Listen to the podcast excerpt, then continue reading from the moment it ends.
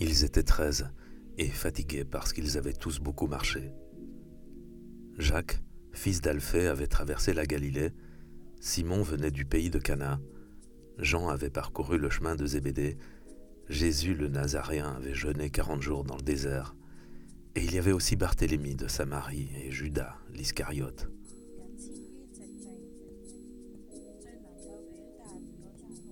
Et quand ils se sont tous retrouvés dans cette orangerie des hauteurs de Jérusalem, ils se sont embrassés et se sont assis en cercle. Et Simon a pris la parole. Et il a dit, En vérité, les élections auront lieu dans un an et les sondages ne nous sont pas favorables. Les Esséniens, les extrémistes du front zélote et surtout les pharisiens attirent à eux un grand nombre d'adeptes.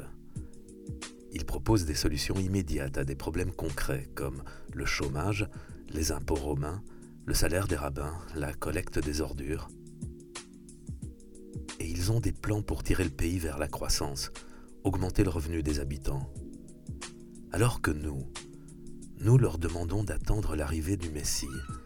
Et ce discours, messieurs, ce discours ne marche plus. Alors Jacques s'est levé et il a dit Tu as raison, mon frère.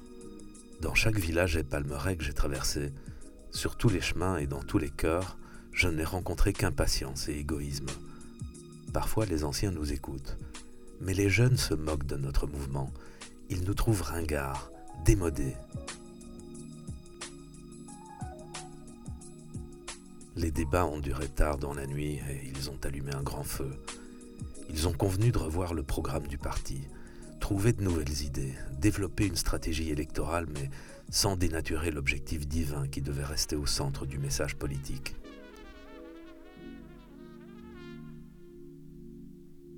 On ne savait pas grand-chose de Jésus le Nazaréen.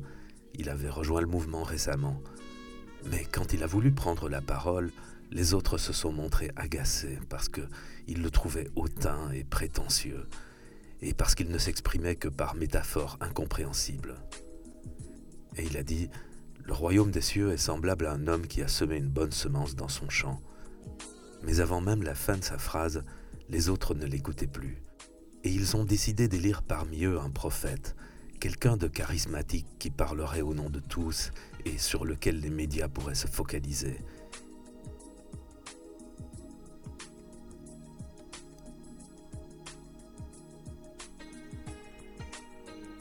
Problème, c'est que chacun des treize hommes pensait que cet honneur lui revenait, et à l'aube, après d'interminables négociations, il restait encore cinq candidats.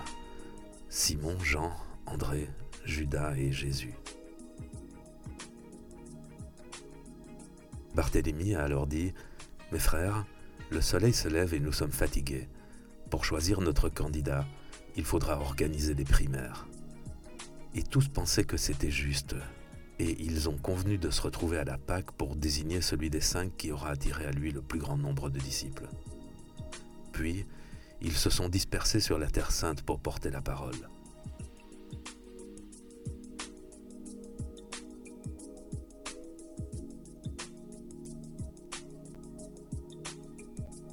Simon avait changé son nom en Pierre, qu'il trouvait plus moderne, et il était descendu en Judée, c'était lui le meilleur prêcheur, il partait favori.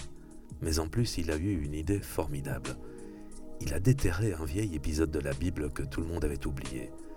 Ça parlait des tables de la loi que Dieu avait remises à Moïse sur le mont Sinaï. Et cette histoire, bien que profondément divine, était si ancrée dans la réalité que très vite les foules se pressaient autour de Pierre pour l'écouter.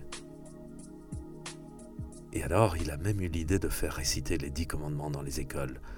Et ça, ça lui a fait une énorme publicité, parce que les enfants sont d'excellents vecteurs d'enseignement familial.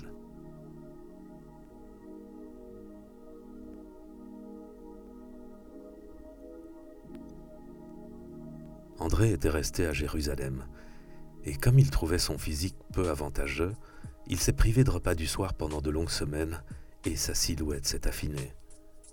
Et les gens qu'il croisait dans les rues, dans les jardins et les palmeraies disaient Allons écouter cet homme, car il est agréable à regarder. Et comme il était bon prêcheur, sa beauté physique transcendait son message divin, et Tous étaient séduits par l'image d'un Dieu élégant et raffiné. Et André portait de somptueux vêtements et des bijoux, et il soignait ses cheveux et sa peau en prenant des bains de lait et des masques à l'huile d'amande douce. Mais tous les matins, il devait prier Dieu ardemment en lui demandant de le protéger des péchés de Narcisse et de Sodome, parce que chaque nuit, Satan le soumettait à d'horribles tentations. Pendant ce temps, Jean et son frère Jacques étaient rentrés en Palestine, et sur la route, ils ont croisé un marchand qui offrait une amphore pour tout achat d'une paire de sandales. Et Jean s'est dit que c'était une excellente idée, qu'il fallait un incentif, un gadget, quelque chose qui attirerait les foules. Alors il a distribué des petites clés de cuivre en prétendant qu'elles ouvraient la porte du paradis. Et la nouvelle a fait le tour du pays comme une traînée de poudre. Des milliers de pèlerins venaient chaque jour écouter ses sermons, parce qu'à cette époque, les hommes et les femmes savaient qu'il y avait une vie après la mort et ils la redoutaient.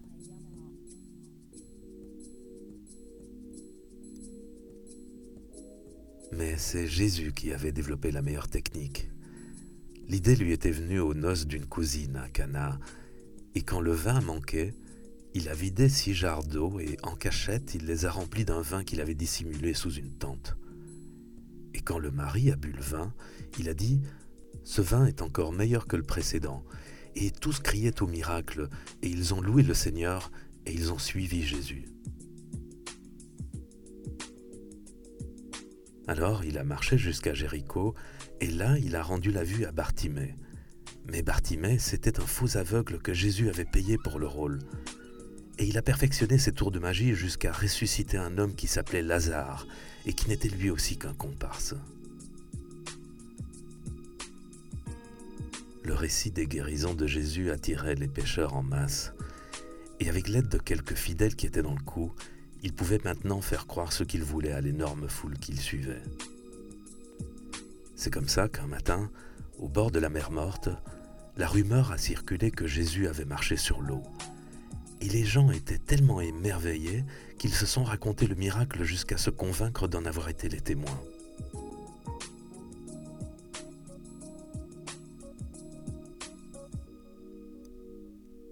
Puis, quand la foule a eu faim, il a fait distribuer du pain à tous en prétendant qu'il provenait de la même petite miche, alors qu'en fait, ses lieutenants avaient écumé toutes les meuneries et les moulins du pays. Et ça marchait parce que les gens voulaient le croire. Et Jésus pensait, quelle importance si j'abuse de leur crédulité, pourvu que j'éveille en eux la foi. Personne ne comprenait ses fables et ses paraboles. Alors chacun les interprétait comme des messages divins, personnalisés. Et un matin, probablement parce qu'il était né d'une mère adultère et qu'il en avait honte, et qu'il avait une revanche à prendre sur la vie, il a fait circuler l'idée qu'il était le Fils de Dieu. Et ça, c'était son coup de maître, le couronnement de sa carrière. Mais la Pâque approchait et les cinq candidats ont repris la route pour Jérusalem avec leurs disciples.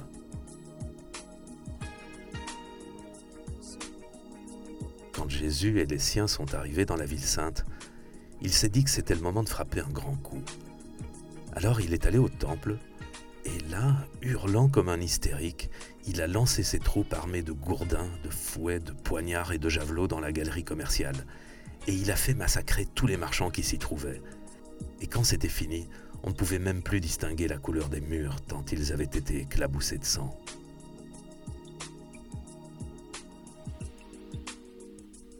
Sur le mont des Oliviers, Pierre, Matthieu, Jean, Judas et les autres redoutaient maintenant l'arrivée de Jésus. Et cette crainte ne faisait qu'amplifier le dégoût qu'il leur inspirait. Pierre ne supportait plus l'arrogance de Jésus, comme s'il était le seul à savoir transcender et il trouvait scandaleux cette façon de laver les pieds des esclaves et des serviteurs où qu'il aille. C'est petit, disait-il, vulgaire, racoleur, populiste. Et Matthieu ajoutait qu'en se coltinant avec des prostituées comme Marie-Madeleine, Jésus s'était lui-même banni du parti. Alors ils se sont tournés vers Judas pour lui demander ce qu'il en pensait.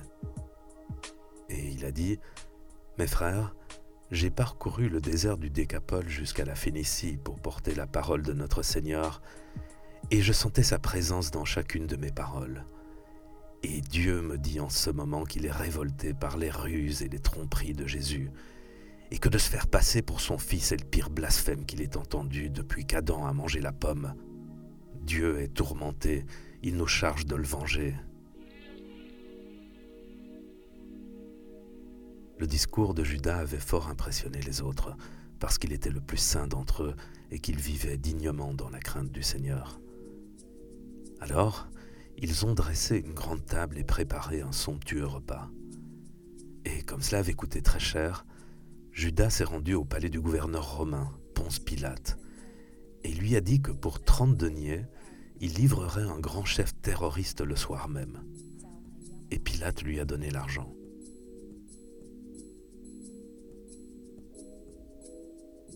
Quand Jésus est arrivé au mont des Oliviers, les autres l'ont reçu avec beaucoup d'égards, et il était satisfait parce qu'il voyait le magnifique festin qu'ils avaient préparé. Mais quand Judas l'a embrassé, les soldats romains ont surgi et l'ont arrêté.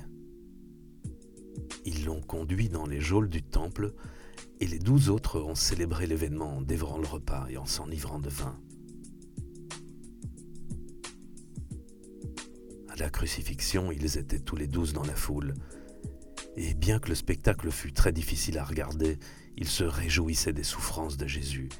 Et leurs rires et leurs insultes se mêlaient à ceux de la populace. Ils criaient Tu n'as que ce que tu mérites, charlatan. Ta magie ne peut pas grand-chose contre trois clous et un bon marteau. Et quand Jésus sur la croix a levé les yeux au ciel et a dit Mon Père, pourquoi m'as-tu abandonné? À ce moment-là, ils se sont écroulés de rire en se donnant de grandes tapes dans le dos.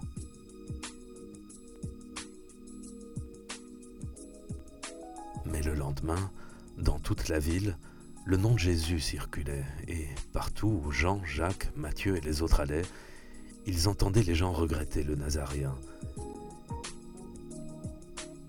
Ceux qui s'étaient repus du spectacle de sa mort la veille se joignaient à ceux qui réclamaient aujourd'hui son retour.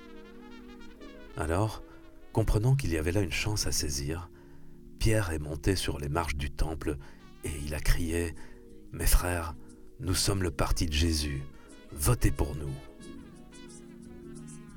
Un vieillard s'est avancé vers lui et il a dit Pierre, ma femme est morte ce matin, ressuscite-la et je croirai en toi.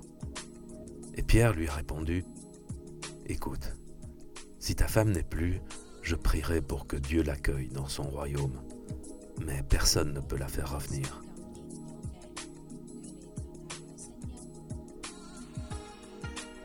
Alors la foule s'est mise à gronder. Nous voulons Jésus, le Fils de Dieu, notre Sauveur. Le nom de Jésus volait de bouche en bouche, et les gens se montraient de plus en plus menaçants. Pierre et ses amis ont dû battre en retraite. Ils se sont réfugiés dans l'arrière-salle d'une auberge. Et là, Simon a dit, Mes frères, nous avons fait une grande erreur. Nous avons tué la poule aux œufs d'or. Et Judas, furieux, a répondu, Qu'oses-tu dire? Nous n'avons fait que la volonté de Dieu. Mais Pierre, qui sentait son autorité menacée, a demandé le silence. Il a dit, Écoutez, j'ai une idée.